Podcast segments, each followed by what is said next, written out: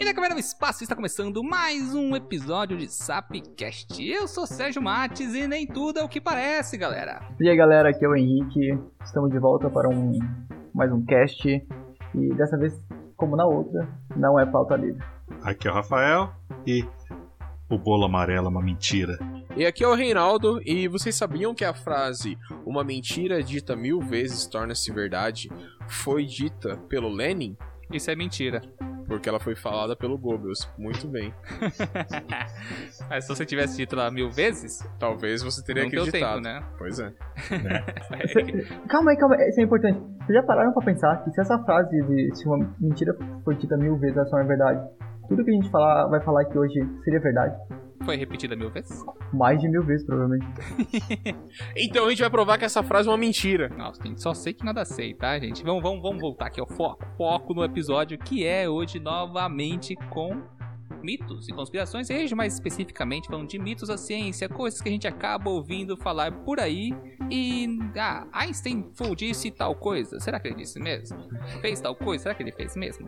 Alguém realmente sabe que cada um fez ou não fez? Vamos ver, vamos descobrir nessa, no decorrer desse episódio aqui o que é verdade e o que é mentira dos mitos relacionados à ciência. Eu ia comentar que já, já pararam pra pensar em quantas dessas questões de ah, foi quem esse que disse esse, esse que disse aquele, que surgiu depois que o Facebook surgiu, com aquela, aquela velha imagem de colocar o rosto do, do Einstein e uma frasezinha embaixo, Einstein, 1920, quadrado errado, inclusive. Tanto é que tem um, um, um filho de um de um brother aí, acho que é, não sei o cargo dele, se pai é presidente até, que acho que é, se, se pá, né, hipoteticamente ele até divulgou uns bagulho um tempo atrás, uma frase aí, como se fosse do, do Voltaire, mas na verdade era de um líder neonazista e tal. Mas, tipo assim, hipoteticamente. E, e semana, essas semanas atrás aqui, o, a gente começou com umas ideias de fazer posts com frases de, de, de celebridades da ciência, né? Da história. Cientistas famosos da história. Daí o, a primeira foi uma zoeira que a gente fez, né? O Rei colocou lá uma, uma montagem do Einstein, né? Nascimento e morte. E colocou lá, eu não falei essas coisas que estão falando aí, não com a intenção de que fosse meme. A gente esperava que muita gente, que todo mundo entender como meme. E teve aqueles ainda que falaram assim: o Harry falou isso mesmo? Caralho. Sério, cara, foi complicado. Mas é isso aí, a gente vai falar um pouco sobre o que, tá, o que acontece de verdade, né? Se tudo que a gente acabou ouvindo falar está conectado de fato com as pessoas que dão crédito a elas, né? E cara, só, é... só uma coisa: isso que o Henrique falou, hum. acho que é interessante a gente falar duas coisas aqui: Sócrates e Shakespeare que possivelmente Sócrates e Shakespeare não existiram. É, é verdade, verdade. Tem, tem, essa, tem, né? essas teorias, né? É. é. Vamos discutir essas teorias em breve, mas, o oh, rei, segura Bom, aí. Não. Pegou? Pegou? Pegou o quê? O bastão do recadinho. Ah, gostei, hein? Dinâmica. Caralho, parabéns. Essa foi. Essa foi boa, foi boa. boa né? Parabéns, de verdade.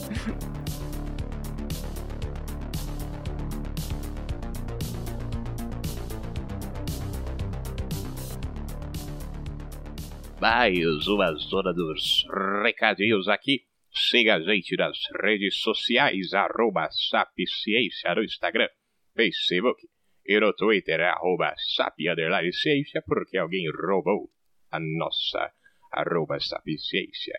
E vamos lá, tem toda quarta-feira, às 7 horas da noite, live no Instagram do Sapciência. E caso você queira ser um apoiador, apoia.se barra sapiciência. Fiquem agora com nosso episódio. Tchau!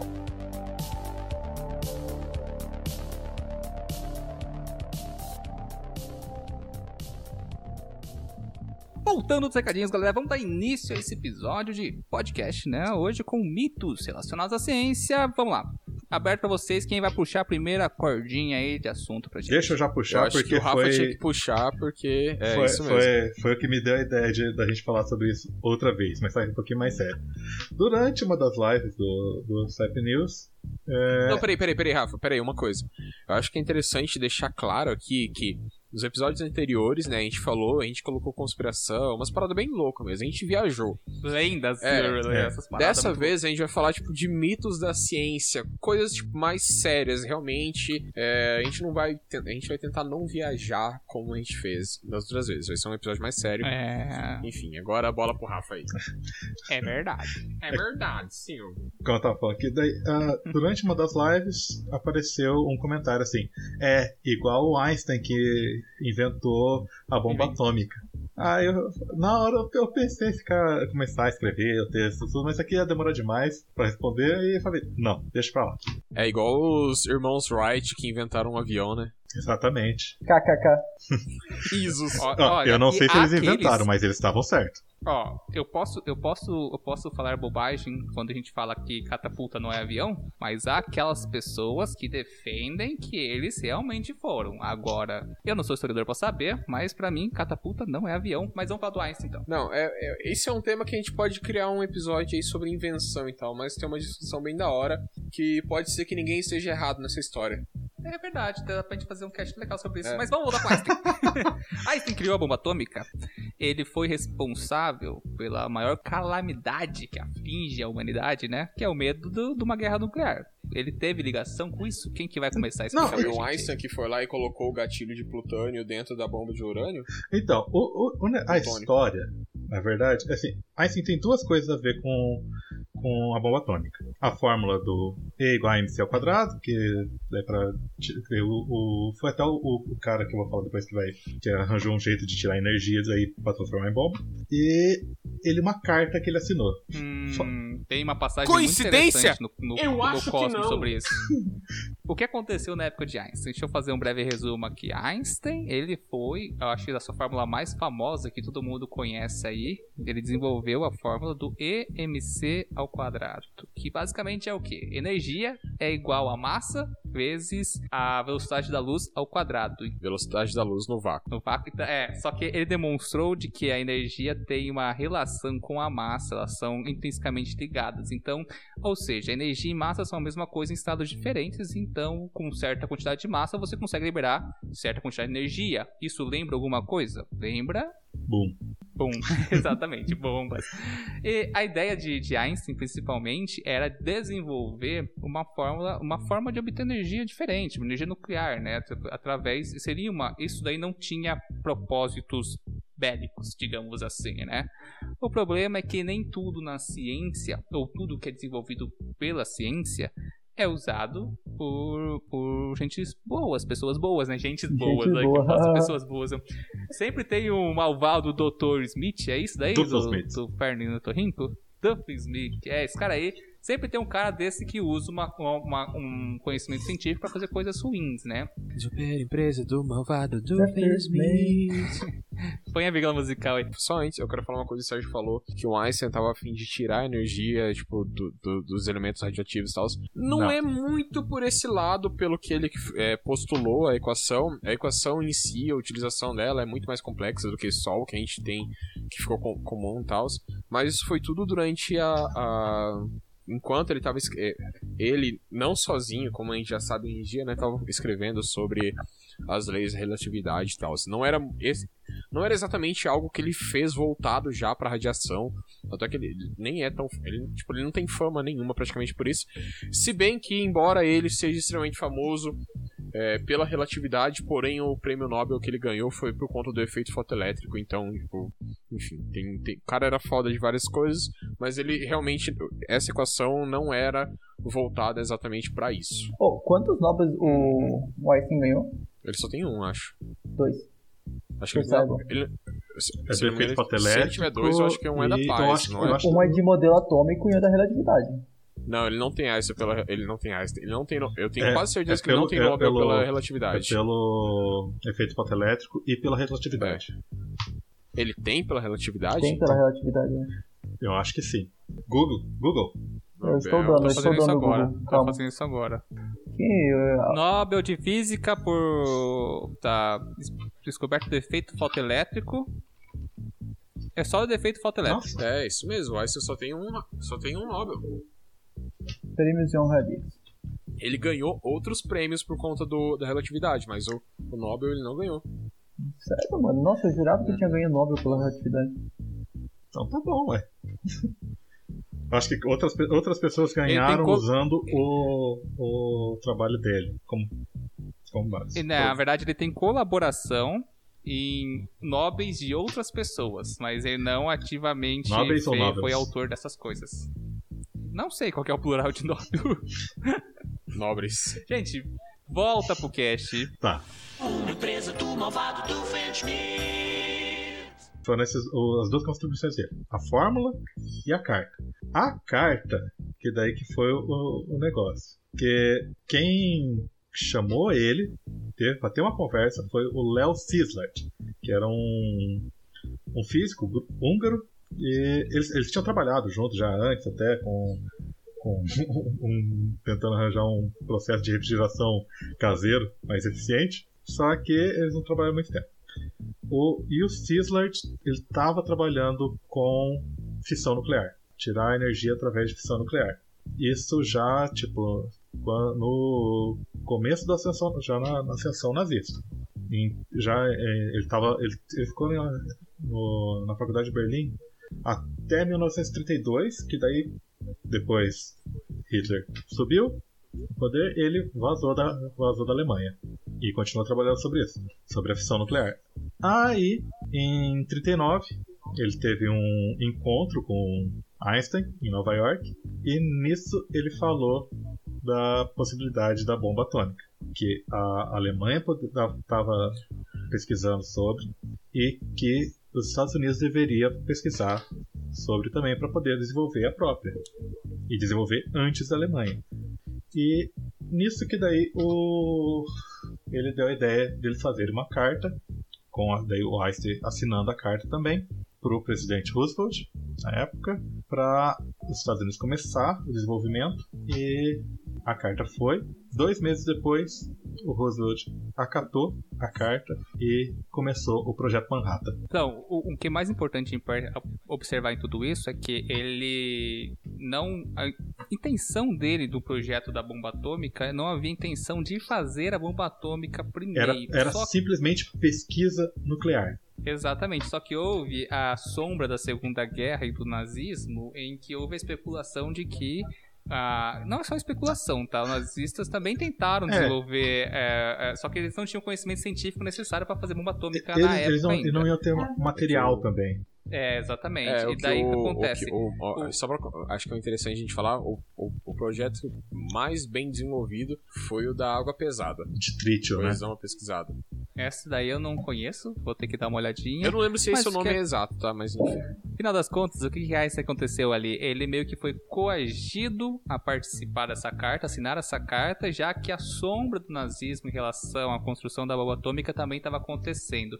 O medo de Einstein era o quê? Que os nazistas, não só de Einstein, mas todo, todo Todo mundo, mundo, né? Que os nazistas conseguissem fazer a bomba atômica. E de fato, se eles tivessem conte- conseguido fazer primeiro, eu acredito que teriam ganhado a guerra, não sei. Eu não digo, fica eu não digo ganhado, mas a guerra teria se estendido por muito mais tempo e provavelmente ia ter uma bela de uma travada ali. Ou Sim, muito mais sim. mortes, né? Ah, É, porque bom, exatamente a gente viu isso com a bomba atômica em Hiroshima e Nagasaki. Mas só uma coisa que eu acho que é interessante a gente falar aqui, que é uma coisa muito boa, que eu tava fazendo as contas aqui já faz quase 80 anos desde os ataques de Hiroshima e Nagasaki, e felizmente nenhuma outra bomba nuclear foi explodida em direção a civis ao longo desses quase 80 anos, isso é Nem a muito bom. militares também, lembrando. É, Nem a exato- militares é, também. Só, só as teste, só teste, por enquanto. é, são, foram por teste e ainda Por depois De- isso foi seguindo, a ampliação do poder bélico das bombas atômicas foi crescendo cada vez mais até a Guerra Fria, quando chegamos na Czar bomba, na bomba de hidrogênio, bombas cada vez mais potentes que que tava daí foi, chegando no foi na hora limite que que o próprio fechou. porque, A gente não pode mais explodir isso na atmosfera, não, só até subterrâneo, meu filho.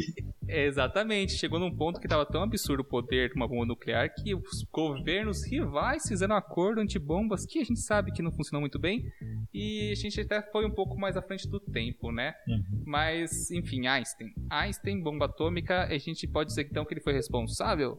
Fica no ar aí. Ah, não, você pode. Ah, cara, então quer dizer que quem inventou a pólvora é responsável por todas as mortes com arma de fogo? Se, se você quer, se, se você quis- se a gente quiser dar um, um nome para bomba atômica, se- do- dois nomes para a criação da bomba atômica, tem que ser o Oppenheimer e o General Groove. Que daí eles, eles que lideraram todo o, o projeto Manhattan. Se eu não me engano, até o, o cara do. que a gente comentou, como O que é o Fermi, é, É, um o, o Sisler e o. Fermi, eles O trabalharam. Fermi, Isso. É. Eles trabalharam no o Fermi projeto. Que eu, queria, que eu queria lembrar. Pois é, loucura, né? É.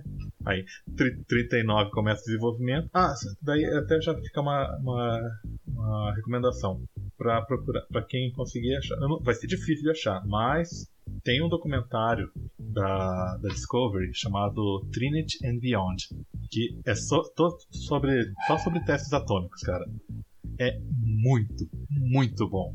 Mas, ó, a gente tem uma coisa a acrescentar. acrescentar uma coisa aqui bem importante também, gente. É em relação a Einstein ter desenvolvido a fórmula do mc ao quadrado, que posteriormente os estudos relacionados à, energia e massa foram utilizados para o desenvolvimento da bomba atômica, fizeram a bomba atômica, foram utilizados em guerra, só que também a gente tem que lembrar uma coisa muito importante, eu acho que a gente dá puxar outro mito aqui também junto, sobre energia nuclear.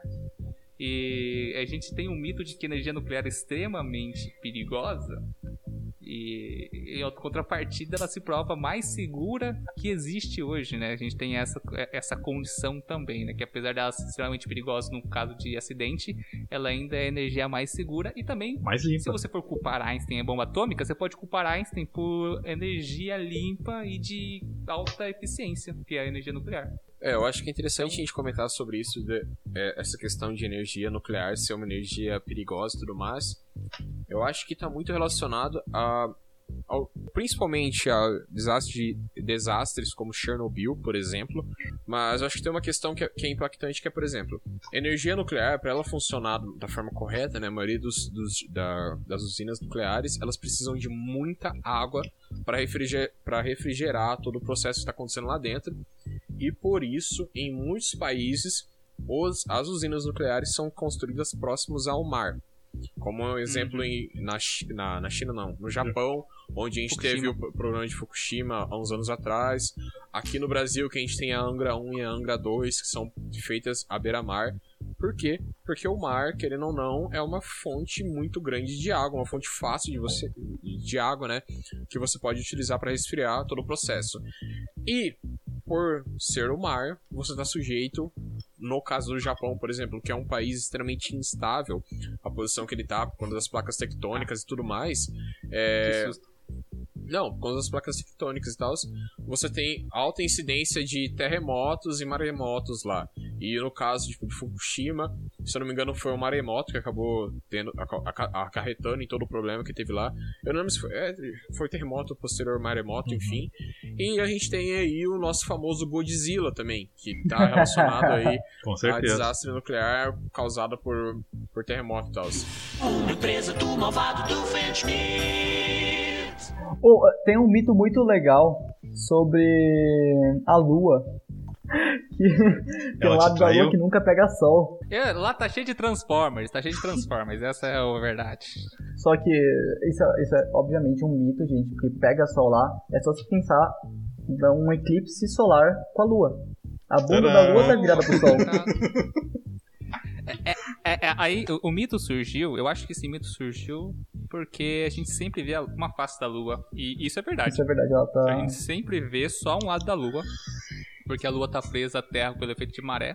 Ela, a Então rotação ela, tá- travada. ela não é, ela não tem uma rotação em volta do seu próprio eixo. Ela só roda em volta da Terra É e com isso ela tá presa é, com a sua face presa com a, a- ao efeito maré e assim ela nunca vai rodar no próprio eixo. Na verdade, Apesar de que- ela roda no próprio eixo sim, Sérgio. Só Ela que ela, roda, sempre não, fica com é, uma rotação virada pra cá. É, isso aí. Não, não. A- aí que tá. A rotação sincronizada é a de Mercúrio.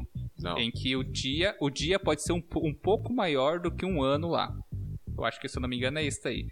É, e tanto que levaram os cientistas a acharem que Mercúrio tinha o mesmo efeito que a Lua, que era o efeito de maré. Até descobrirem que ele roda num tempo diferente do, próprio, do seu próprio eixo. A Lua, ela não tem uma rotação sincronizada. Ela tá presa ao efeito maré. Bom, galera, agora a gente vai desmentir mais um mito. Na verdade, a Lua roda sim sobre o seu, pró- o seu Eu, próprio eu, eixo. pois é. Ela tem o Hum. movimento de rotação, Só que como o Rafa falou, ele é um movimento sincronizado. Então, tipo assim, tem influência, é, tem esse travamento por conta do efeito maré, só que a Lua roda sim em torno do seu próprio eixo. Você tá dizendo então se você dá 10 bilhões de anos pra ela, uma pequena variação da rotação do próprio eixo dela vai fazer ela virar a bundinha pra gente. Provavelmente graças à separação que a Lua tem da Terra de alguns centímetros a cada ano.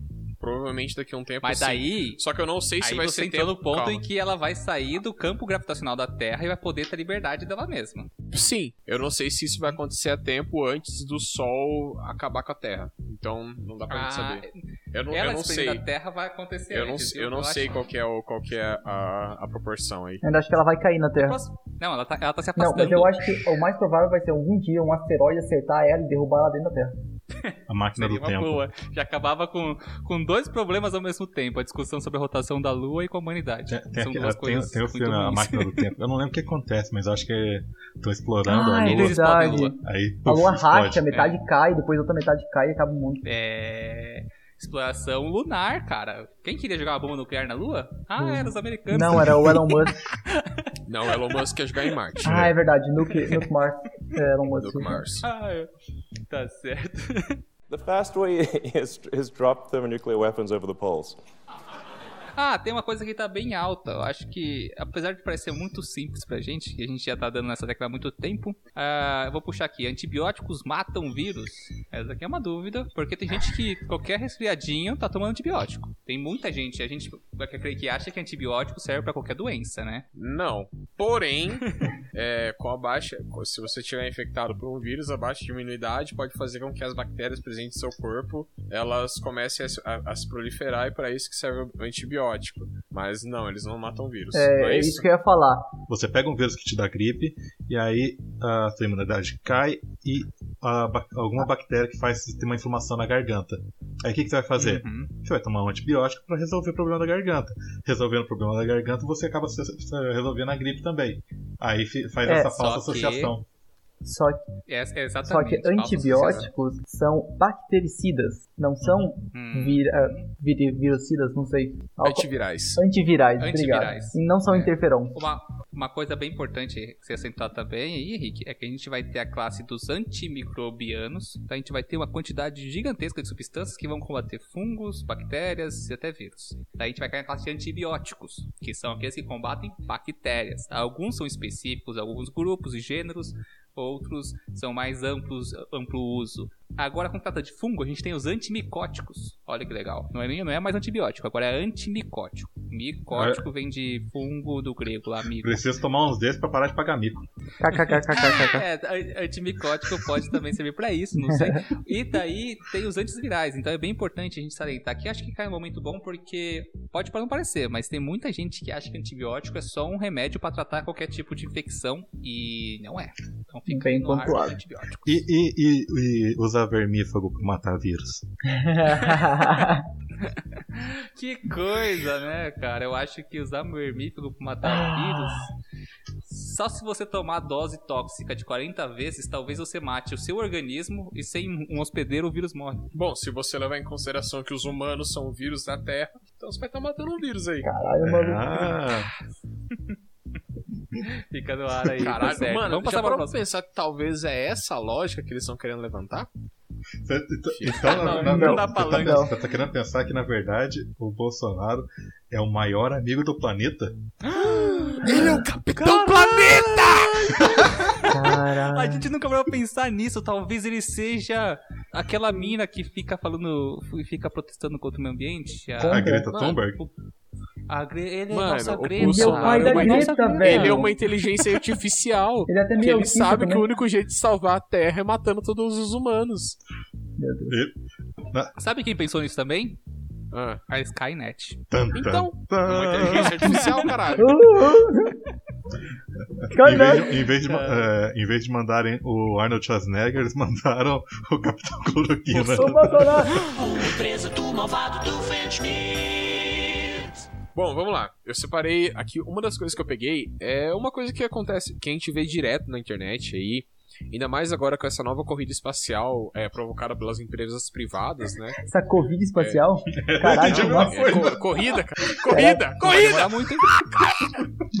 Mas a gente sempre tem aí na mídia e tudo mais que ah, uma calculadora de hoje em dia, uma calculadora científica, uma calculadora normalzinha aí, ela tem um maior poder de processamento que os computadores que levaram o homem à lua lá na- nas missões Apollo. E, tipo, a galera fala isso, tal, tal, tal. Aliás, eu falei várias vezes. Sim, e querendo ou não, é verdade. Porém, porém, aí é interessante a gente, a gente colocar uma vírgula. Vou fazer uma analogia aqui que, va- que, tal- que vai fazer sentido. Imagina que você tem uma pá. um- caraca, é uma analogia que vai fazer sentido pra quem joga Minecraft. Imagina Hum. que você tem uma pá de, de diamante e você tenha uma picareta de madeira.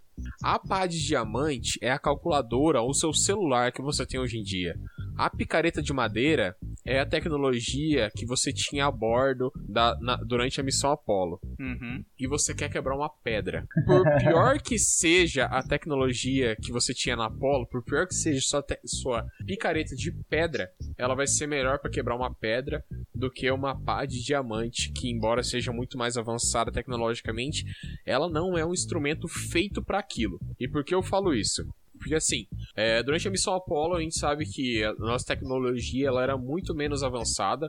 A humanidade ela estava recém, ela já tinha, entrado recentemente na era dos transistores.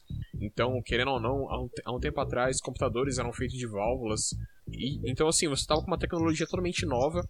E muitas coisas dentro das naves da missão Apollo eram mecânicas, eram extremamente, eram mecânicas e tudo mais.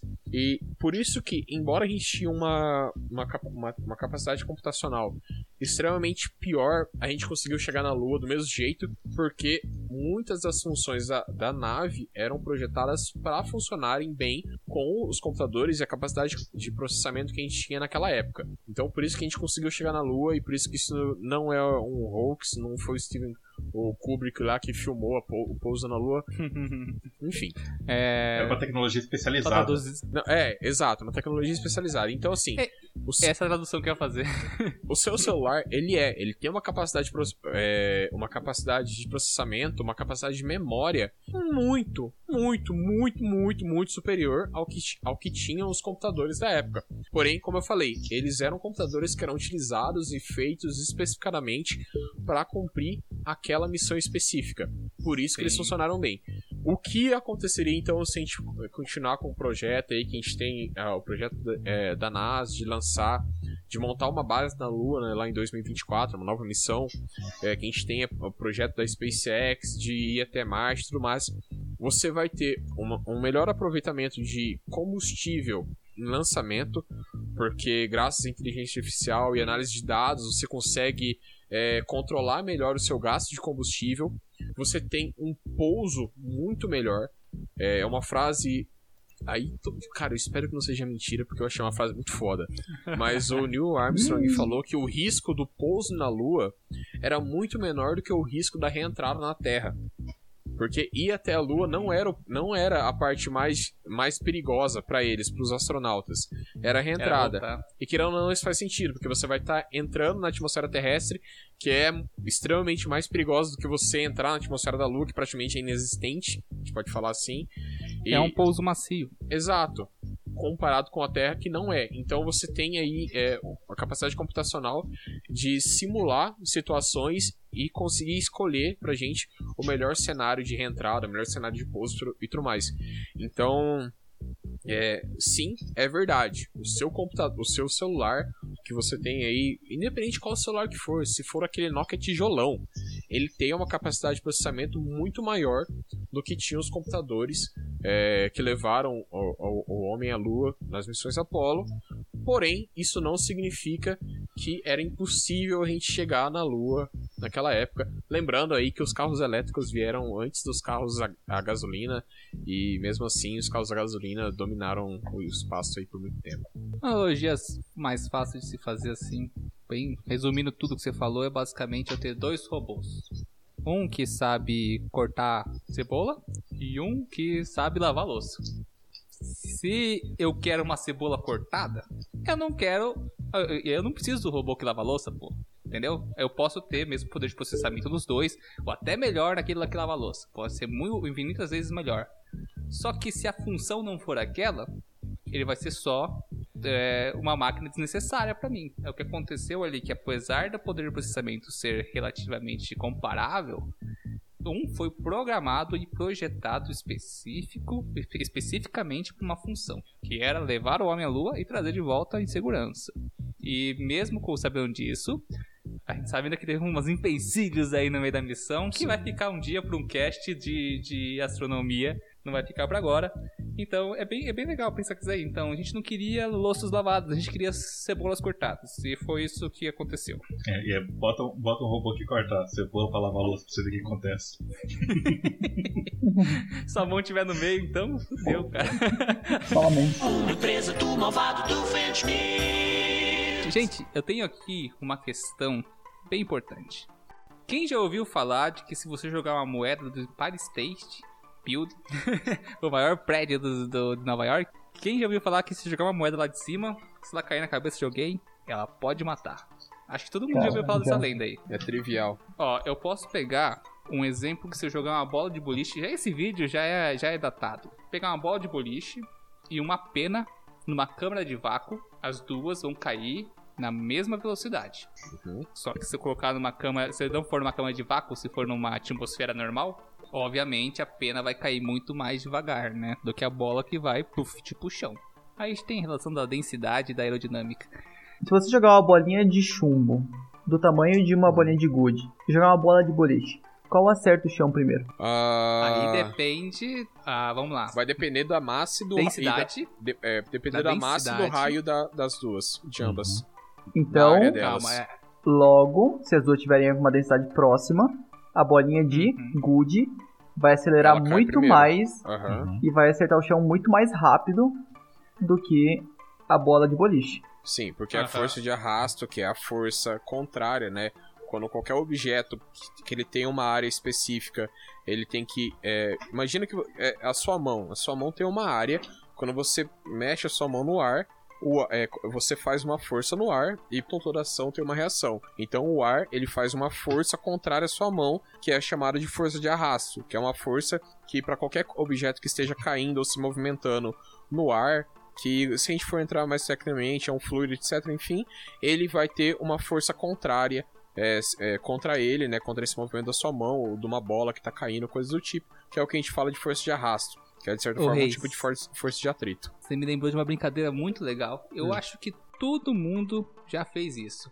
Tá viajando de carro, abre a janela, põe a mão pra fora e fica brincando com o vento, né? Conforme você faz uma brincadeira com a aerodinâmica ali, você põe a mão pra fora e chacoalha e daí você abre ela e o vento te empurra pra trás. Depois você deixa ela plana e você fica brincando de voar no vento.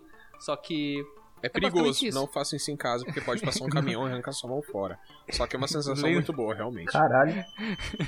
É muito mágico, cara. E, e- e isso cai na, nessa questão. Uma moeda mataria alguém se fosse jogado em Paris State?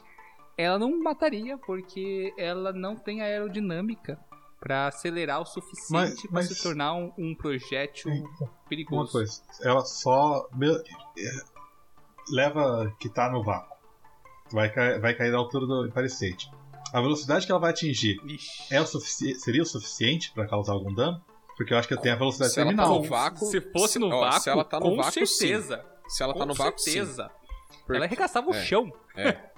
É porque assim, ó, vamos, vamos colocar em consideração sim. A gente tem meteoros. E graças à força de arrasto e a ação contrária da atmosfera, esses meteoros eles vão ser degradados e tudo mais. Eu não lembro dos nomes técnicos, mas é meteorito quando chega no chão, enfim. Por isso que muitas vezes a maioria dos meteoros que acabam entrando na Terra, né? Eu não lembro se é o meteoro quando já entra, mas enfim. Ele, é, ele, vai, ele vai queimando, né? Durante a entrada na Uhum. Terra.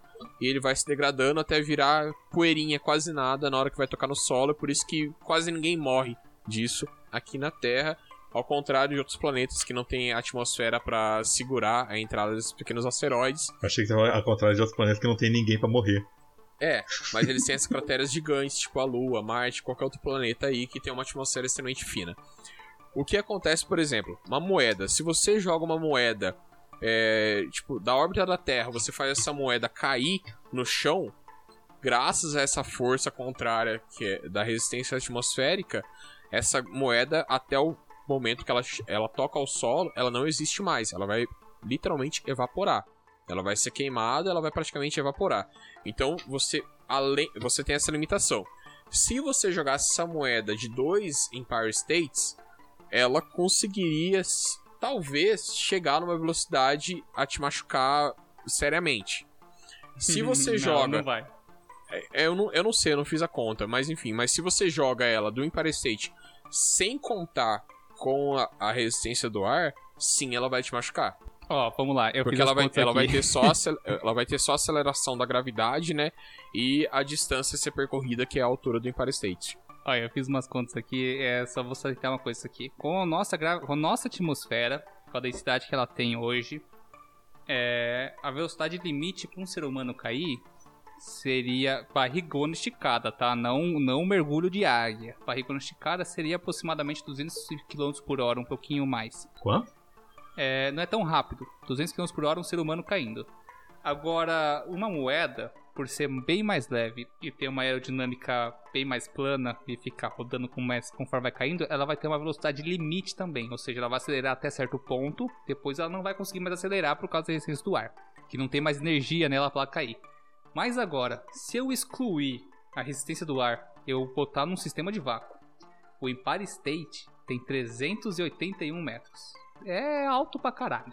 Bom, onde a gente quer chegar? Se desconsiderar o ar, você morreria. Mas Se, se fosse, ar. se fosse um exercício de física, que você tem que desconsiderar o atrito, você tem que desconsiderar tudo, você morreria. Isso joga uma questão. Qualquer formiga que se jogar do Empire State, ela nunca vai morrer da queda. Ela pode cair e morrer pisoteada por alguém, mas da queda ela não morre. Quem? Uma formiga, qualquer Um formiga. rato. E os formigas não morrem na queda, gente. Eu eu acho que, se eu não me engano, o rato também tem, tem o mesmo problema, a mesma coisa, que ele não, ele Não, rato morre na queda. queda. E Morre, o rato o morre. gato, também dependendo da. Até se passar de uma, acho que sétimo altar, a chance dele sobreviver é muito grande. Não, gato se... Ah. Não, gato se cair a partir de 5 metros pode quebrar as patas. Então, não, peraí, não, você falei, tá que, não falei que ele não se gato tem machuca. sete vidas. Ele, Calma. so- ele Estamos considerando que ele tem mais vidas que humanos. Mas é que o gato tem também a evolução anatômica dele que ajuda ele a cair Sim. de E lugares. só sobre o rato. Eu tive um hamster, a gente, eu tive vários hamsters. Não, tive dois. e se eles caíam, eles são bichos pequenos e bem peludos.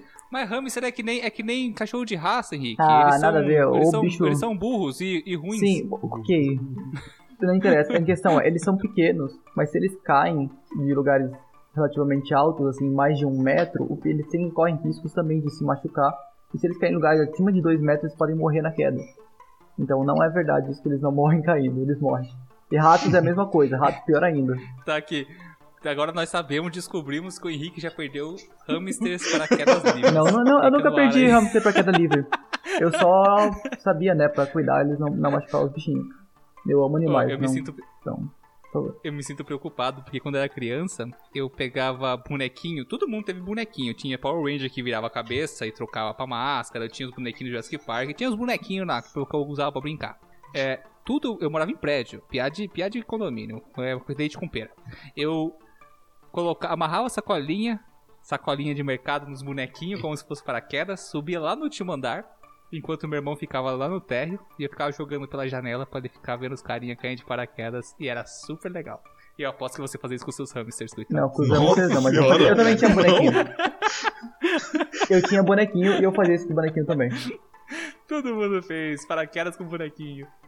Você comprava o bonequinho que vinha com paraquedas? Não, eu colocava sacola plástica. Não, sim, também, mas tô falando que tinha, tinha os bonequinhos que vinha com o, o paraquedinho.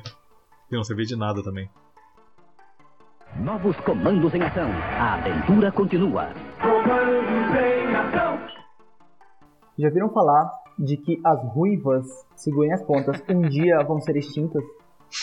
Já. Ah, não, cara. Não, não, Já. não, não pode extinguir as ruivas. South Park existe uma certa lenda sobre Tá. ruivos, hein? Eu, eu vou dar a Não, minha né? explicação de leigo do cara que. Eu não entendedor do assunto, mas pelo que eu sei sobre isso é porque o, a, a, a ruivice, né? A ruivice é um gênero recessivo Gene. e por isso que eventualmente. É um gênero não, é um gene recessivo. é recessivo Uhum. e eventualmente isso é, ia acabar sumindo. É isso? É. É, exatamente. Só que você tem que, Ah, só que você tem que pensar. é, isso é um mito, obviamente, não, não sejam estúpidos. porque Quem estudou um pouquinho de genética sabe que se um gene recessivo não quer dizer que vai desaparecer porque é recessivo. Mas sim que a população É, vai diminuir, mas a população vai se tornar mais heterozigoto. Então sempre vai sair de vez em quando um, um casalzinho recessivo aí que vai sair uma ruiva.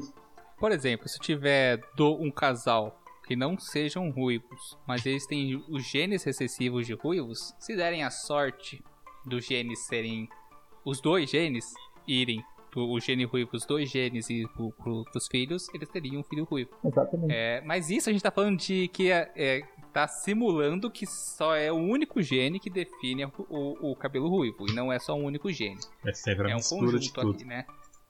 Então é, é complicado a gente falar que ele vai desaparecer porque na genética nada desaparece, a não ser que seja extinta totalmente. O olho azul, o, até o, o olho verde.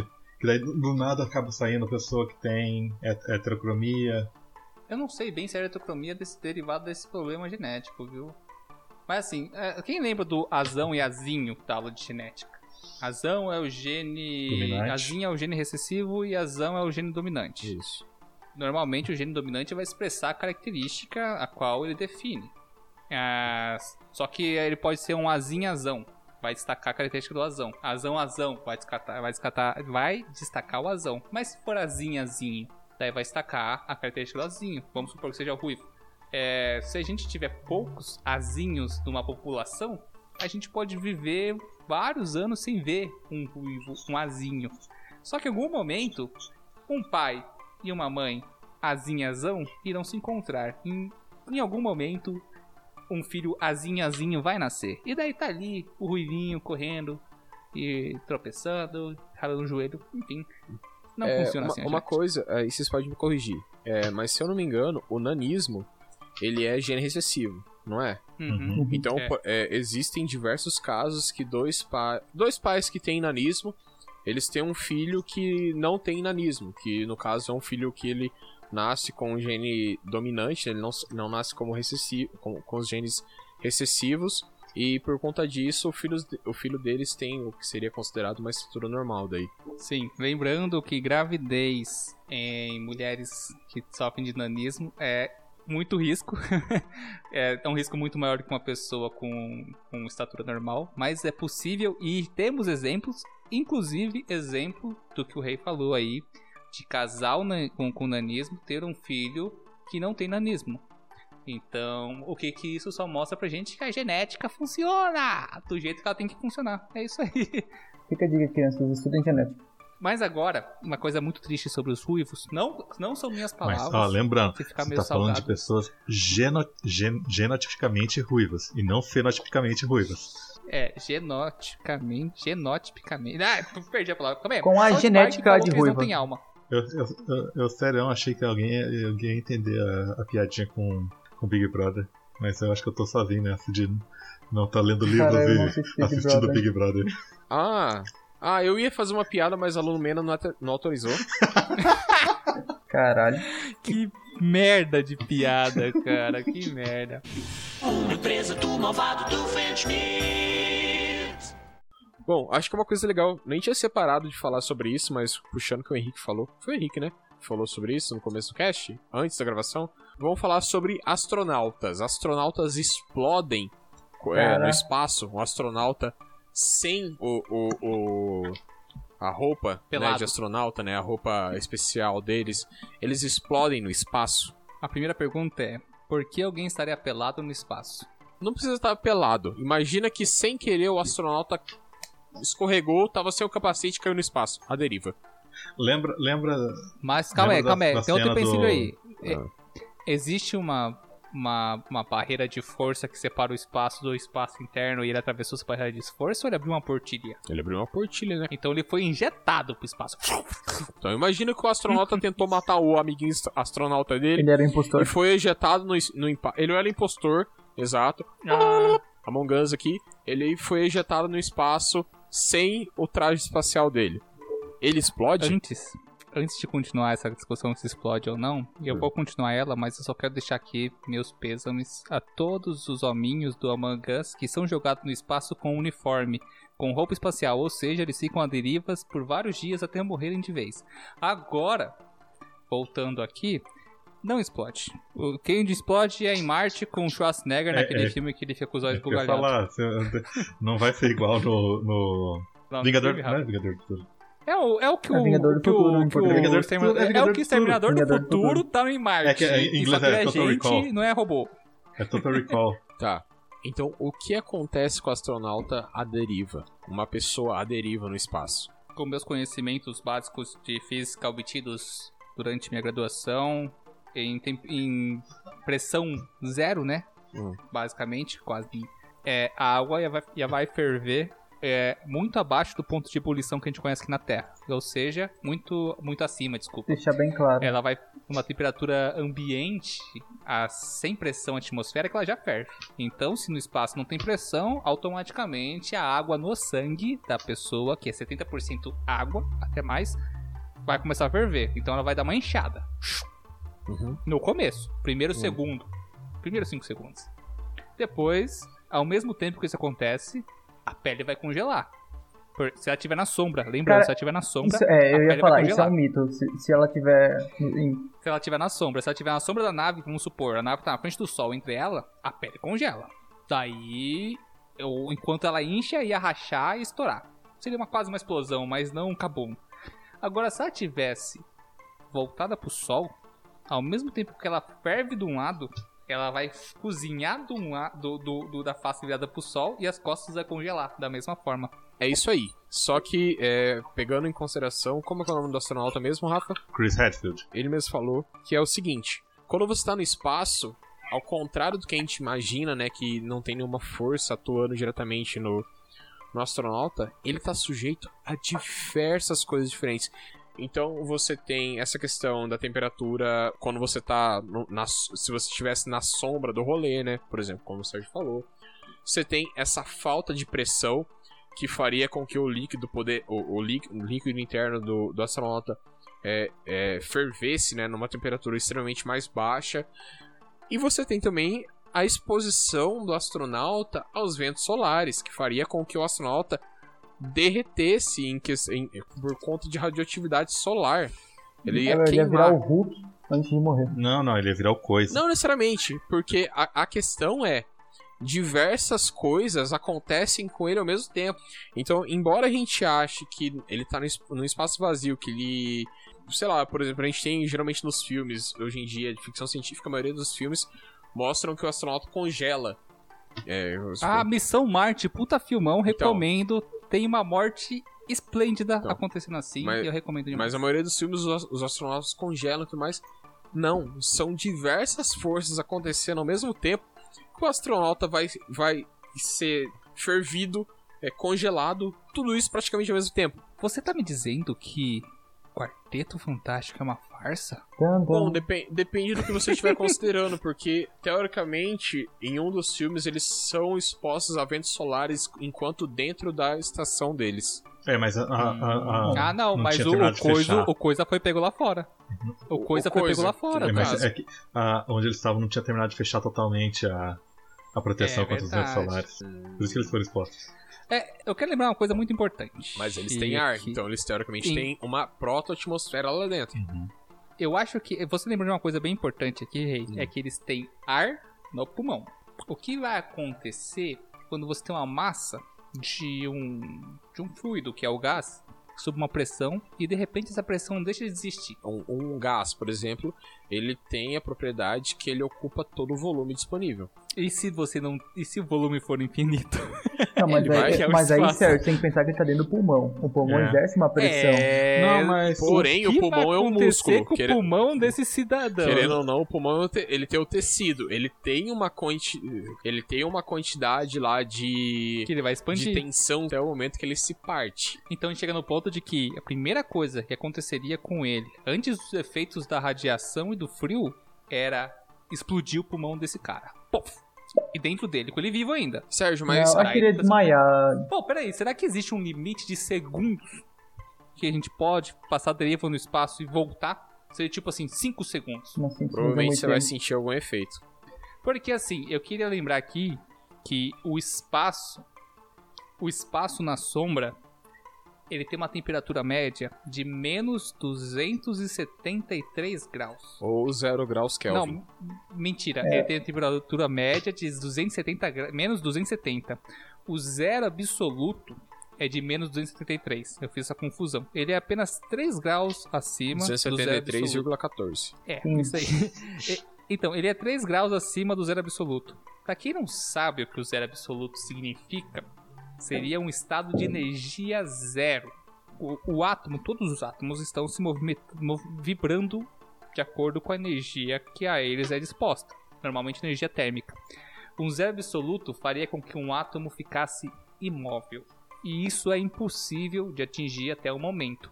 A gente se aproxima muito, muito, muito do zero absoluto. Mas a gente nunca conseguiu atingir o zero absoluto numa matéria. Porque, não sei, a matéria se comporta com- diferente, não sei explicar agora aqui no momento, mas quando se aproxima do zero absoluto, ela faz alguma coisa lá.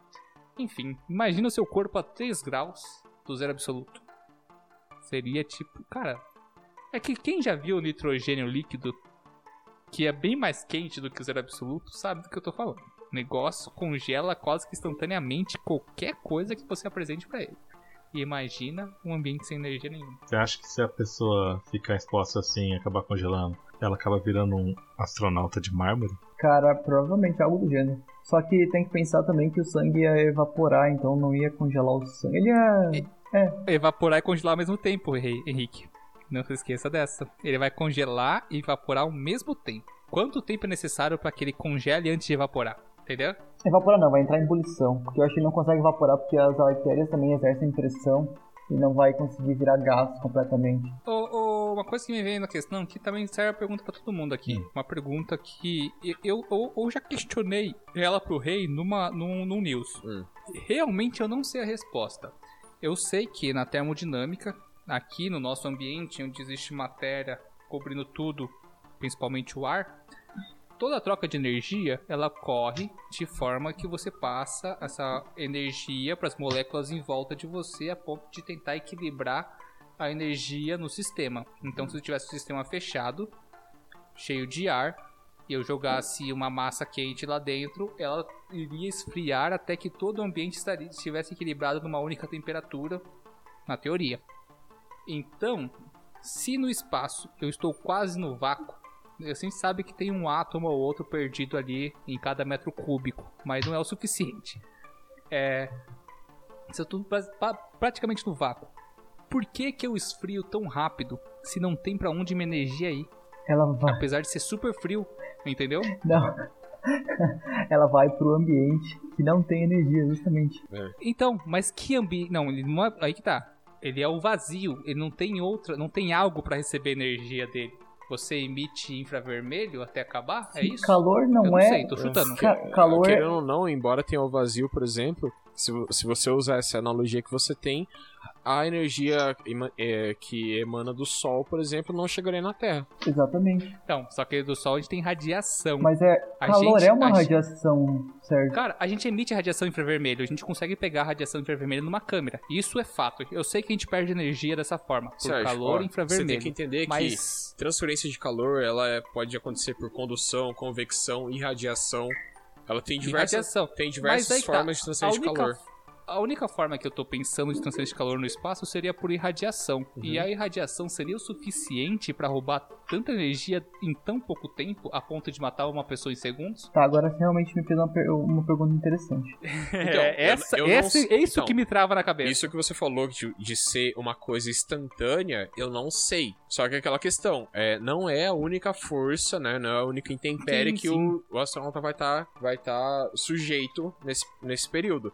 Então, mas realmente sabe que sentido. a gente sabe que o zero absoluto no espaço não acontece também, porque a cada metro cúbico a gente tem átomos perdidos ali, átomos de hidrogênio, com umas partículas de poeira. Então o espaço, na verdade, não é vazio. Existe uma certa quantidade ínfima de matéria ali no espaço, entre aspas, vazio, em que existe essa troca de energia, a gente pode dizer assim. É, mas a minha pergunta é muito louca, muito, muito, muito louca, muito. Ela me prende nisso porque se a irradiação fosse o principal meio de perca de energia calo, é, calométrica, eu acho que é o nome certo de calor, térmica, é, durante um pirata pelado espacial, será que ela é o suficiente para erradicar essa energia tão rápido que mataria ele em segundos? Ou será que daria um gap de alguns 5, 10 segundos para ele resfriar a tempo suficiente? Já que não existe uma matéria fria o suficiente para tocar na pele dele e roubar esse calor, entendeu? Porque quando você toca numa superfície fria, ela, ela, tá roubando, sua- ela tá roubando sua energia. É, esse é o ponto que eu tô falando. O vácuo, ele é isolante. É, entenderam? O vácuo é isolante. É uma coisa que você aprende quando você tá jogando é, Oxygen Not Included. Você fazer uma parede de vácuo entre duas coisas que você não quer que troquem temperatura. É, por isso que você tem alguns copos térmicos que ele tem uma tecnologia que, entre aspas, é tipo um vácuo que evita que o calor irradie aí tão Gente, rapidamente. garrafa térmica, garrafa térmica tem um espaço de algumas delas Tipo. tem um espaço de ar vazio Tipo. entre o vidro e o e o Tipo. isopor.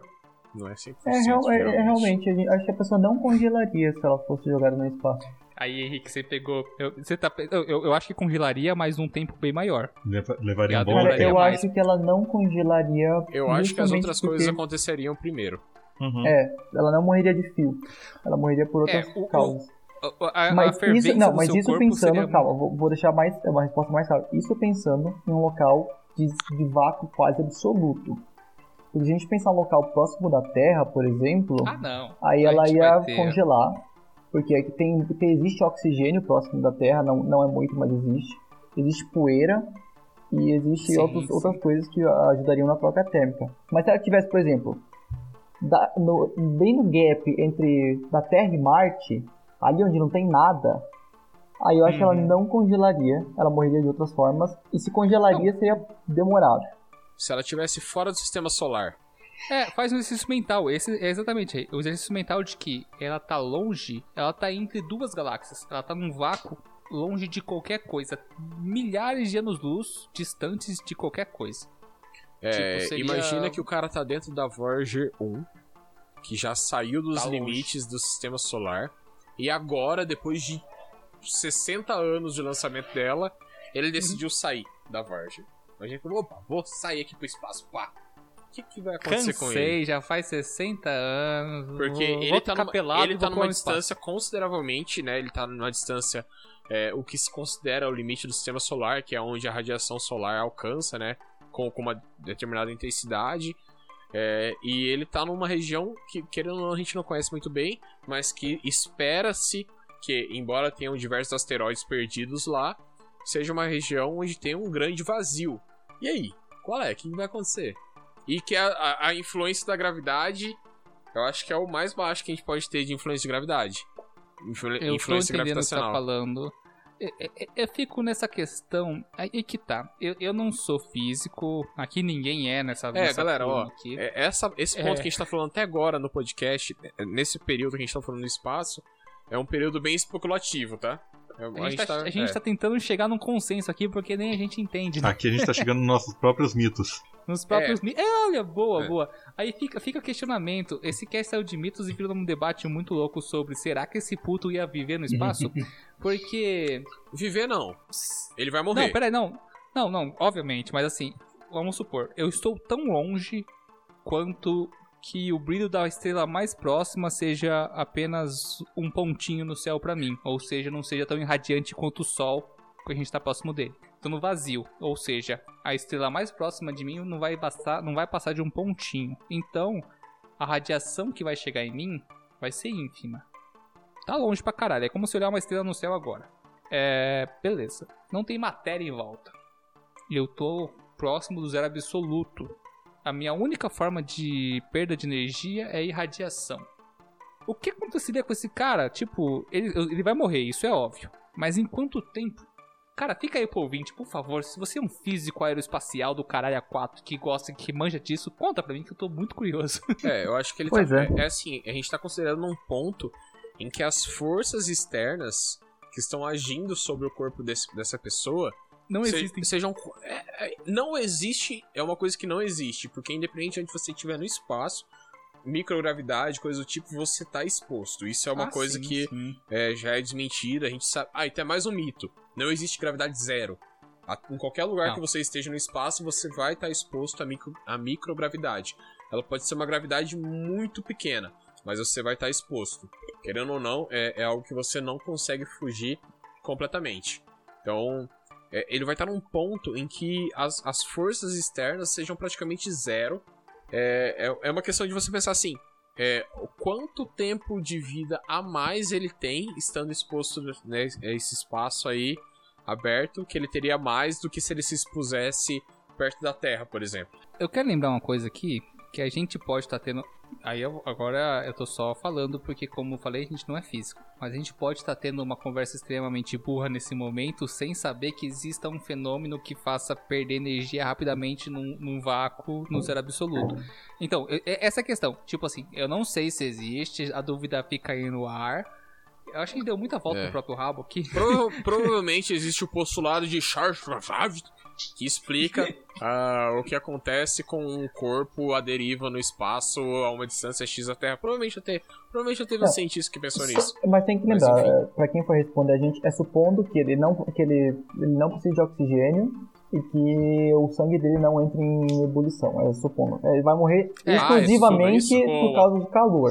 O que Muito bem lembrado, Ah, hein? Muito Não, bem mas se lembrado. for falar é, por conta de calor, então a gente pode desenvolver uma equação que é considerando a distância do, da pessoa ao Sol ou ao Sol mais próximo, né, a estrela mais próxima dele, vai existir como se fosse a zona habitável que a gente tem no sistema solar.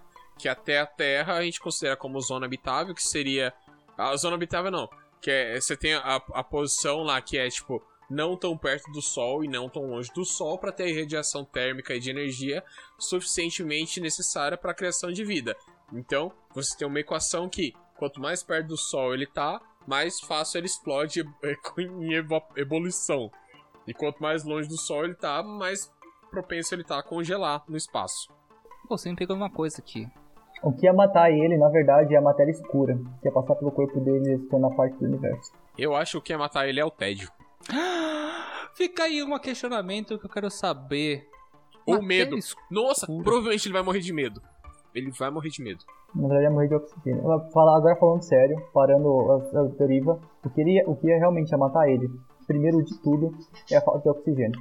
Ele ia abrir a boca, o oxigênio todo ia esvaziado com a mão dele, ia desmaiar e ia morrer por causa disso. A gente tá considerando A que ele pode questão é, simplesmente ele- explodir, que o sangue dele é ebolir. Não, não, ele não vai explodir. Então pega tudo isso, O pulmão dele vai explodir. põe esse cara num traje espacial Ah. com oxigênio infinito. Ele vai perder energia, o oxigênio é infinito, mas a energia térmica dele não. É. Entendeu? Sim. Então se você botar ele num traje Ele é espacial, dele. hipotético, com energia infinita e com. Ele ia ter hipotermia. Com energia infinita, não. É, ia morrer de hipotermia. A questão é quanto tempo isso levaria. Ah, eu não sei, eu não quero fazer, eu não vou fazer conta, não. Eu acho que o episódio se estendeu mais da metade Sim. só nessa discussão. Galera, vamos voltar pros mitos que a gente tem resposta. Um- Por favor, seu físico, com, com a teoria. Com, com- como que é o nome que você falou, Henrique? Postu- o posto, o, é. Henrique não, posto, o, Postulado o de rei- Chachachachachach. Você que é fundador, formulador do postulado da. Postulado da. Charlie Brown, Vicky Pro, você conta pra gente e a gente vai trazer aqui. Próxima mito. Uma empresa do malvado do Humanos pararam de evoluir. Olha pra sociedade de hoje. Sim, parado. Vamos pra próxima. Não! É muito louco, porque assim. Não parar. Ah, a pergunta é: humanos pararam de evoluir? Porque se você pegar o ancestral Homo sapiens mais antigo, a ossada mais antiga que a gente tem, e essa ossada vai refletir com o moderno. Então faz o quê? 10. não- agora a gente me esqueci do cast de evolução que a gente fez sobre neandertais, tá? Mas acho que uns 10, 15 mil anos a gente é a mesma coisa. O homem evolui.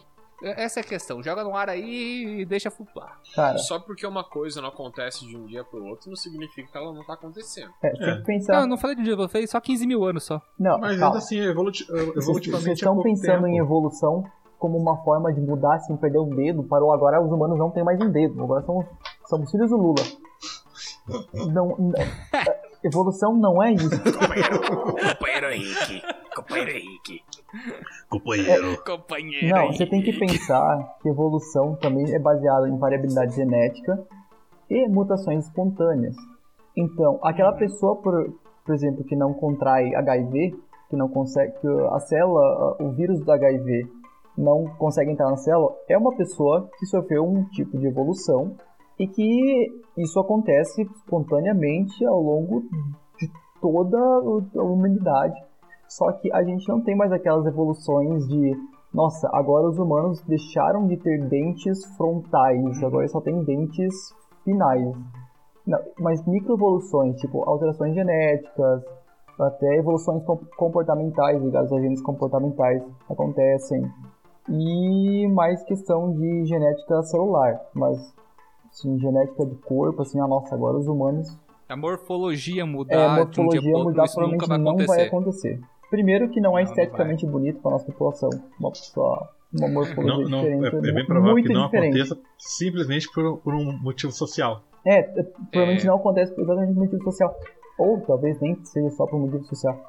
Mas evoluções em escala genética acontecem e vão sempre acontecer. E evoluções por mutações espontâneas também acontecem e sempre vão acontecer espontaneamente.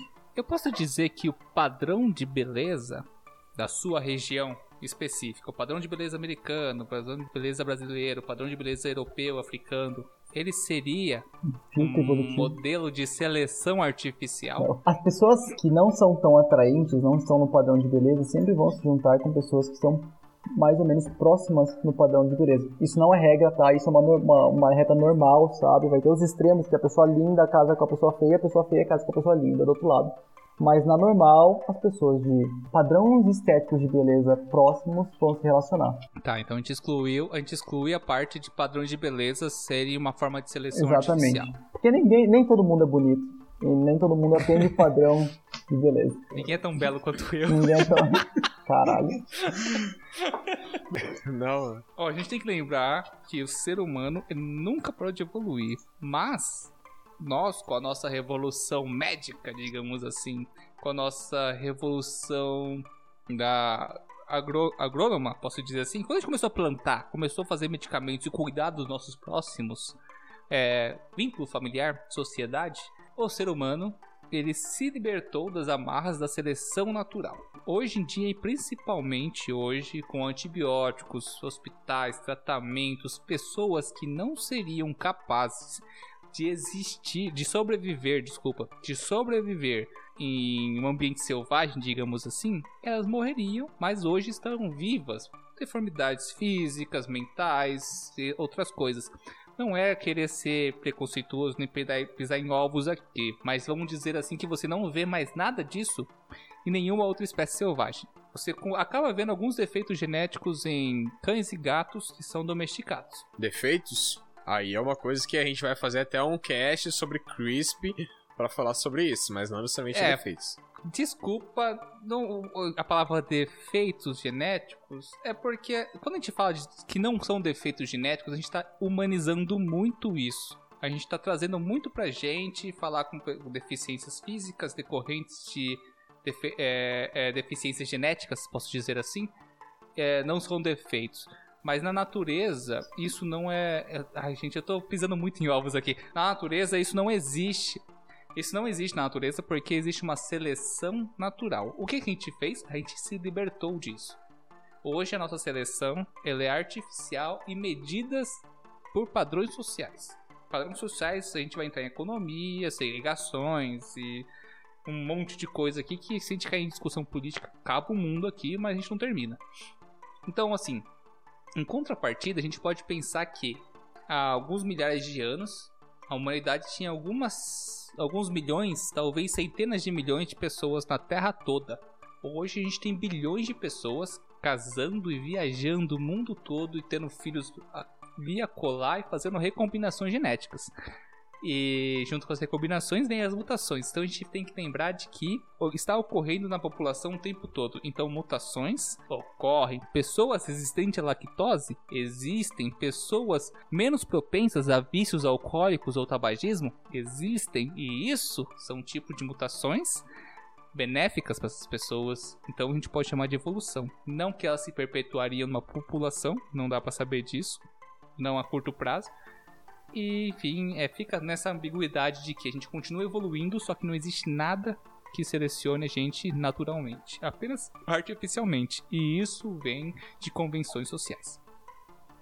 Sabe outro animal que é selecionado artificialmente? Cachorros. Pugs. Pugs. Oh, eu fico com medo. Não, não, Com é- medo é- de eu uma- eu- De um sistema de casta. Eu- De um sistema de casta que selecione pessoas para características específicas para funções específicas. É, Mas é, Aí você eu- tem que assistir. falar do Pug. Admira- é, é, você tem que ler Admirável Mundo Novo, do Aldous Eu tô, Huxley. falando, eu, eu tô falando de um futuro distópico em que uma, em que uma casta superior selecione uma casta inferior para uma função específica. Seria Aí muito... você tem que assi- muito você bizarro. tem que ler Admirável Mundo Novo de Aldous Huxley. Vou Ele ler só- essa bosta aí só pra botar na tua cara esse livro. Que a hora que você tava falando de defeito genético, daí que eu, que eu ia falar do- do- dos pugs, cara. Que aquilo ali você não pode falar que. Pô, o, o bicho sofre. Pra caralho, sim, exatamente. Não só os plugs, nossos, nossos queridinhos filhotinhos, os, os chips. Aham. A, a- Também. A, a Pepinha, pô. é, o jeito que ela. É, Cara, eu, eu fico espantado que a Peppa, ela não chora. Ela, ela late pra caramba, mas ela não chora por nada. Pode pegar qualquer pessoa, pegar, apertar ela no máximo. Ela não vai chorar. Isso que e dá, dá medo até. será que ela tem aquela, aquela condição que não sente dor? Não, ela sente dor. porque você-. Ela, sim, você vê quando ela, você sabe que ela tá sentindo dor quando ela, quando ela tá andando abaixada, ela tá incomodada. Mas ela não Hum. chora de jeito nenhum. Então, você tem um exemplo muito bom. A, a, a, a, a gente, nosso exemplo humano de seleção artificial, não vamos entrar só em, ca- em cães, mas cães são um exemplo, o exemplo principal, o melhor exemplo que a gente pode dar sobre, sobre isso, eh, a seleção artificial, são cães. Ambos partiram de um ancestral comum e hoje a gente tem, sei lá, dezenas, não sei se é- chega a centenas de raças diferentes de Tem, cachorros, não sei. centenas. Mas é, mu é, muita, é muita diferença, né? E cada um com suas características e peculiaridades. Para gatos também. Não tanto quanto cachorros, mas gatos também tem. Como cães e É, gatos. isso é seleção. i- Isso, a gente fez isso não só com cães e gatos, com plantas, gente. A gente fez isso com plantas. A gente fez isso com, com bois, por exemplo. A gente tem raças de bois produtoras de leite. e Cada geração acaba produzindo mais e mais leite, que são as vacas. A gente está numa seleção artificial e controlada por um sistema que a gente não entende ainda. Uma empresa do malvado do Fenchmith. A, a última parada, né? O último mito aí que eu tinha separado pra trazer aqui pra discussão aqui na nossa banca discussi- discussidora de discussões é um raio não cai duas vezes no mesmo lugar. Ele Meu cai. Cai, acabou o cast. Tchau, gente. Até mais. Aí, aí a gente pode voltar até pro, pro exemplo que deram no, no, no- no próprio Nerdcast lá do. Ah, Porque antigamente o raio caía em cima de uma árvore ou de uma pessoa. Aí a- o raio caía em cima dessa árvore ou dessa pessoa, a pessoa ou a árvore deixava de existir. Por isso que não caía de novo lá. Tá, mas aí. Não, eu tenho que Eu começar... vou cortar essa porra, eu tenho não, começar- quero, eu não quero essa referência nesse episódio, tá bom? Eu não quero Ó. essa referência aqui. Então vamos lá. É, Baixa a bola, calma aí, baixa a bola que você começou errado. Você começou errado, que você falou que o raio cai. Ele sobe. Não, começar por aqui. não. Depende. O raio Isso pode é um cair e pode subir. Existe o Outro raio mito. ascendente e o raio descendente. E a maioria Existem é dois descendente. tipos de raio. Não, a maioria é A ascendente. Carga descendente, vai de cima pra baixo. positiva Não, ocorre Dep- nas é, depende. nuvens. Não, tá certo, tá certo o que o Henrique falou. A carga negativa corre no solo e os elétrons sobem. Vamos lá. Existem dois tipos de raios, os raios descendentes e os raios ascendentes. O raio descendente é o que a gente conhece normalmente como o raio partindo da nuvem, né? O feixe partindo da nuvem e caindo no solo. Porém, acontecem os raios ascendentes, que geralmente são raios em que eles partem do solo e sobem para a nuvem. A maioria desses raios ascendentes, eles é, saem, né? Eles têm como ponto de partida para raios ou qualquer tipo de estação que tenha uma eleva, uma eleva, uma, um ponto elevado do solo, né, comparado com, com os seus arredores, e raios ascendentes, que são esses raios que partem do solo e vão para as nuvens, são os grandes responsáveis por, pela queima e destruição de diversos geradores eólicos ao longo dos anos, ao longo do ano. Ai, bicho, os mano fez lição de casa Eu fiz hoje, lição de casa. Por quê? Porque um raio descendente, que é esse tipo de raio em que ele. Que passa na Disney Play, descendentes da Disney. Ai, acabou. O raio descendente, que é o raio né, que a gente conhece convencionalmente, que é o que parte do sol, da, da, da nuvem e, e- e descarrega no solo, o que teoricamente é, é isso mesmo, porque a nuvem ela tá carregada positivamente, o, o solo tá carregado ne- negativamente, e essa vai ser isso. Enfim, foda-se. É, esse tipo de raio, que é o que a gente que, é, tem essa, conhece mais, quando ele atinge o solo, né? Teoricamente, ele atinge o solo, ele não atinge um ponto específico. Ele tem ramificações. Então ele atinge uma área, não um ponto específico. Já o raio ascendente, ele parte de um ponto específico e ramifica na nuvem.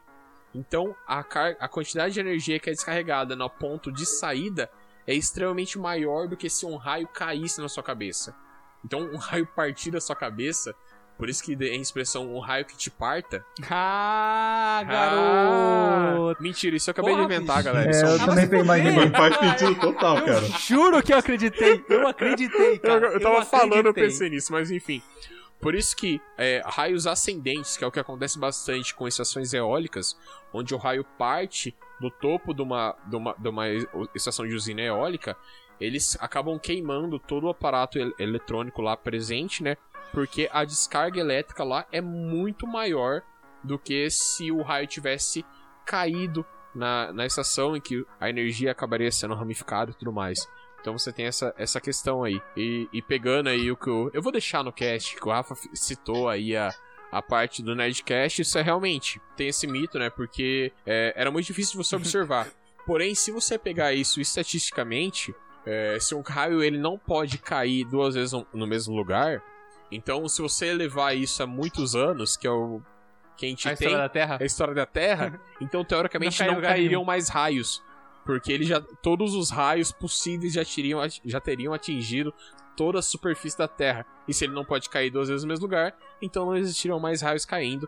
O que só, por si só, já se prova como uma, uma citação falsa. Ah, tem sei lá quantos raios caem por ano no mesmo lugar no Cristo Redentor. Tipo, acerta a mão do É. Cristo Redentor acho que umas três Sim. vezes mesmo no, no ano. Boa, boa. bem- bem- O Cristo Redentor, aliás, ele também é um para-raio. Lembra disso. Ô, Rei, você colocou duas coisas bem importantes aqui, que é o ponto de que o mito é o mito, então é, o raio vai cair mais de uma vez no mesmo lugar. E é bom lembrar que se o raio ele escapa, vamos, vamos falar de um ponto alto no solo. Se ele escapa do solo para o céu, ou se ele vem do céu para o solo, ele está indo pelo caminho com menor resistência para ele viajar. Menor resistência elétrica mesmo. Vamos falar de, de ONS. ONS, que é uma meditação da física. Ah, ele vai procurar a menor resistência. Meditação da física. ONS. ONS é a resistência Lembrando que a né? resistência do Meditação. ar é maior que a resistência de sólidos. Hum, Então é isso que eu tô falando. é, a resistência do, do ar ela é maior porque ela tem um espaço mais vazio. Então a condutividade de solos pode ser maior. E os Tanto raios que geralmente caem durante chuvas por conta das presenças da umidade, da umidade do ar que é extremamente elevada e que a água ela é um condutor melhor do que o ar. Errado! de errado! Ah, isso é outro mito. Você É? caiu na Ah, pegadinha. A a água, água pura, a ela água não pura conduz. não é condutora. Ah, mas a água não é pura água Ha. que tá caindo na chuva. Não, Ela tá você diluindo falou sais na a atmosfera. água. Ah, A água tomar- só conduz eletricidade Ah, pelo amor de Deus! se tiver íon. 25 anos de serviço e o cara quer me dar uma dessa. O Henrique usou um ataque de oportunidade. É. Ah, você ativou minha trap! Ó, é, É a carta Ô, de defesa Henrique. virada pra baixo do Henrique, era essa. Não, trap. Beleza, vamos aproveitar essa aposta do Henrique que ele aceitou aí, mas é, a gente só vai falar assim: o que, Ah. que o raio prefere cair numa, numa árvore? Ele que não é prefere, madeira? o raio não tem consciência Calma. pra escolher o que ele vai fazer. Calma, É, calma. calma, vou chegar lá. Você tá embaixo da árvore. Você, Reinaldo, está embaixo de uma árvore, No meio de uma tempestade. se fugindo da chuva. o raio vai cair na árvore primeiro. E daí, da, da árvore, ele vai escapar pra você. Ele não vai pro solo. E depois de você, ele vai pro solo. A não ser que você não esteja abaixo da árvore. Daí ele vai ir pro solo. Por quê? Apesar da madeira ser um isolante térmico, ela ainda é matéria. Ela ainda é mais condutível do que o ar, de certa forma.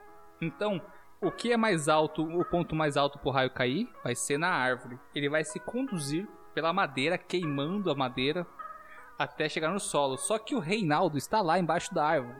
E quem que vai ser afetado pelo raio ou uma fagulha do raio? Vai ser o Reinaldo, porque ele é mais condutível do que a árvore. O rei vai ser o fio terra. Vai ser o fio terra. E por isso que, que você não se esconde embaixo de árvores numa tempestade. Na verdade, você... o Sérgio cometeu um pequeno equívoco. Vou corrigir. Ah, Porque se o raio está caindo e a árvore está a uma altura maior que o, que o senhor Reinaldo, o raio vai obrigatoriamente cair na árvore, porque mesmo que o Reinaldo seja menor resistência, cruzar Não, sim, sim, sim, a é- é- diferença, é- ele escuta, vai des- a diferença de altura entre árvore e o Reinaldo já é suficiente para o raio ir para a árvore, Não, não, sim, para o sim. Reinaldo. Sim, mas foi, É que foi daí, o que eu falei, ele Henrique. Eu falei que pela, durante o percurso pro e solo, tchuf, vai pro rei do lado. durante o percurso Ah, por tá. solo, em vez de ele continuar na árvore, ele estaria, ele iria pro, pro, pro Reinaldo. Por quê? O Reinaldo está embaixo da árvore e ele é mais condutível que a árvore. Então ele vai pelo caminho de menor resistência. É, a árvore é mais alta que ele, ele tá embaixo. Foi exatamente o que eu falei. Ele cairia na árvore porque ela é um puta para-raio. Porque ela vai puxar o raio, porque ela é o ponto mais alto no solo. É, é isolante pra gente? É, mas pra voltagem tá ali, não é. É, é isso que é uma coisa que eu acho que é interessante deixar claro. Todo material é isolante, dependendo da quantidade de energia que você está aplicando nele. Por exemplo, Exatamente. se você pegar uma pilha AA e colocar os dois dedos, em- é, um dedo em cada polo da pilha, não vai te dar um choque. Por quê? Porque a pele humana, né, ela teoricamente ela é um isolante para uma voltagem baixa, que é o que você tem numa pilha. Uma voltagem e intensidade, eu não quero ficar muito técnico aqui, mas imagina que a quantidade de energia que vai estar sendo transferida do seu corpo a partir da pilha é muito baixa. Porém, se você fizer a mesma coisa, por favor, não faça. É hipotético, não faça.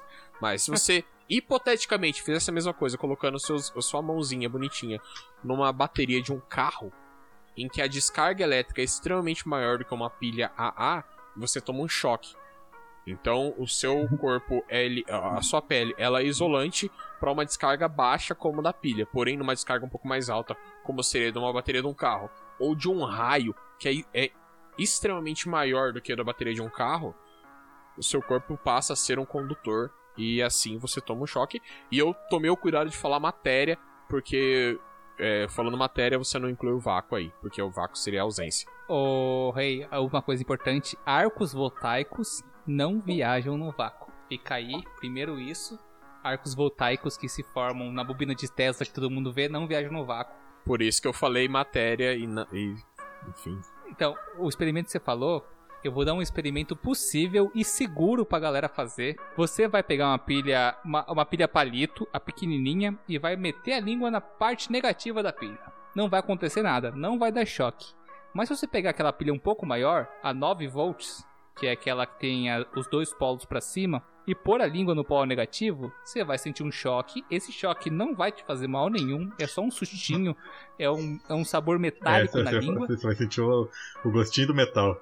Gostinho do metal. É, o sabor metálico na É língua. só ouvir o episódio é- da história da eletricidade, parte 2, que a gente fala sobre isso. Exatamente. Nada mais é do que você sentir o gosto do elétron subindo pela sua língua.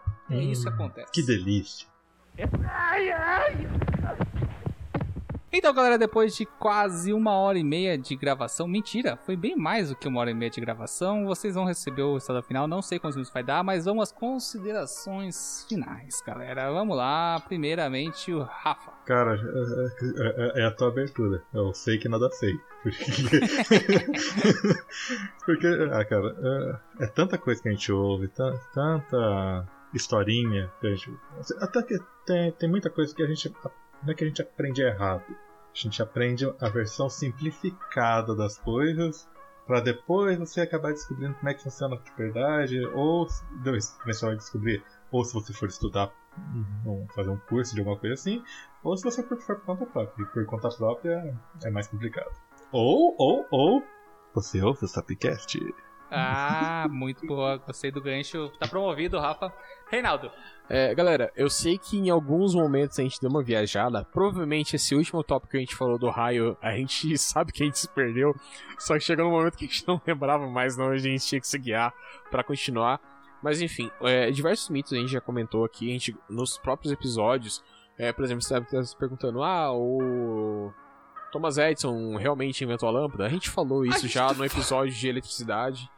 É, A gente não falou dessa, era a pauta principal. Não, não era a pauta principal. A pauta É principal tinha- era do eu tinha mas Einstein. usado- tava nas, tava nas três principais. É que eu tinha usado como principais. exemplo.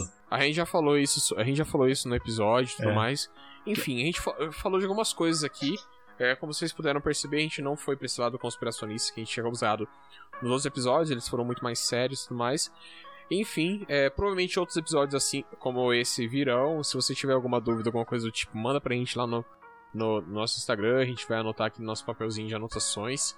E vai trazer essas dúvidas no futuro. E do mais, é isso. Sa- Sabe, e- sabe uma, uma coisa? É, é, a gente pedir pra pessoa mandar esse tipo de dúvida não, não vale muito a pena, porque a pessoa tem isso como já tem isso como certo. É tipo, tipo o, ca- o cara do, do comentário que deu origem a isso. Pra Mas ele. Isso é muito bom, não, não, Rafa. tudo bem, mas Isso é eu muito digo assim, bom. pra ele, é, tava, é certo. Einstein inventou a bomba atômica. Entendeu? Ah, Aí ah, ele não vai entendi. falar. Mas isso é muito bom. Aham. Isso é muito bom pra gente rebater as pessoas. A gente citar o nome e marcar elas no, no lançamento do episódio. Caralho. Sérgio Maligno.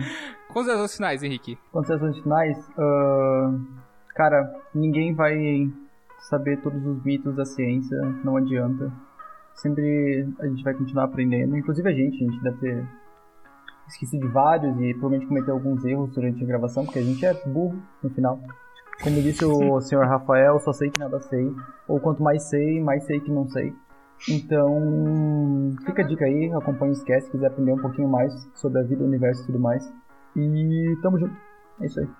Muito bem, galera, é isso aí. Então, vamos deixar aqui então aberto a todos vocês. Primeiro, eu quero deixar duas coisas abertas aqui antes de finalizar o cast, que é, por favor, alguém, algum físico de plantão me tira a maldita dúvida do astronauta a deriva no espaço que tá no meio do cast. Então, mandem pra gente que eu quero saber a resposta.